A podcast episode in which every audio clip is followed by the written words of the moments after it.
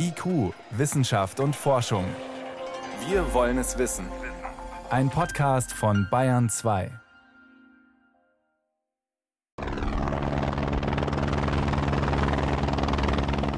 Anflug auf den pyramidenförmigen Gipfel des Hochvogel in den Allgäuer Alpen. Der Pilot setzt den Helikopter mit nur einer Kufe auf einer Felskante knapp unterhalb des Gipfels auf, im zerklüfteten Gelände und hält ihn in der Schwebe. Wissenschaftler der TU München und Michael Dietze vom Geoforschungszentrum Potsdam springen raus und kauern sich auf den Boden, um nicht vom Rotor getroffen zu werden. Eine spektakuläre Aktion im Herbst 2018, an die sich Dietze noch heute erinnert. Weil der Hubschrauber mit einer Kufe auf so einem kleinen Felsplateau, das ist so ein Küchentisch groß am Ende, eine Kufe draufsetzt dann heißt es alle schnell raus aus dem Heli, der fliegt wieder weg und dann steht man halt auf diesem ja, zweieinhalbtausender Gipfel und sieht überall die Risse um einen rum. Mulmiges Gefühl mitunter, ja. Manche Risse durchziehen den gesamten Gipfel. Ganz oben hat sich ein fünf Meter breiter Spalt geöffnet. 30 Meter ist er lang, so groß, dass ein Sattelschlepper reinpasst. Das zeigt auch dem Laien, wie wenig stabil dieser Berg ist. Alles liegt voller losem Geröll, die Felsen sind brüchig. Der Geologe Michael Dietze und seine Kollegen müssen bei jedem Schritt aufpassen. Sie machen sich sofort daran, Messgeräte zu installieren, die die Bewegungen des Berges und die Veränderungen der Risse aufzeichnen sollen. Das Ziel, so der Geologe Michael Krautblatter von der TU München, ist hier ein Frühwarnsystem zu entwickeln für den Hochvogel und andere absturzgefährdete Berge. Eine Alternative für aufwendige Schutzverbauungen. Ich denke, dass das eigentlich die Zukunft der Alpen ist, dass man viel stärker auf die Warnsysteme gehen muss. Das Verbauen ist sehr teuer, es verschandelt schon auch in, und es hilft nicht immer.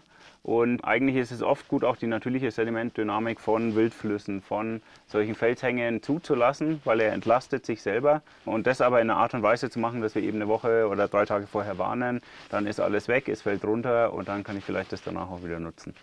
Unter anderem montieren die Wissenschaftler Geophone als Warngeräte am Gipfel. Geophone sind letztlich nichts anderes als Mikrofone, die Erdbewegungen registrieren. Die Idee dahinter? Die vielen kleinen und großen Bewegungen und Brüche im Berg, die letztlich zum Felssturz führen, lösen Schwingungen aus. Und die werden aufgezeichnet. Jetzt hat Michael Dietze erste Messreihen ausgewertet und die Geophone haben ein Signal aus dem Berg empfangen. Töne, die der Fels macht. Ihre Frequenz steigt immer wieder zwei bis drei Tage lang an und fällt dann in nur einem Tag wieder ab.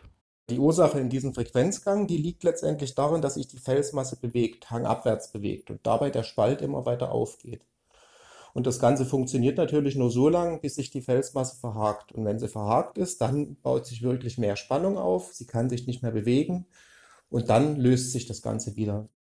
Und durch dieses Verhaken, Lösen, noch mehr Verhaken, Wiederlösen wird der Berg in Schwingungen gebracht, die man sogar hörbar machen kann, wenn man sie 20-fach beschleunigt.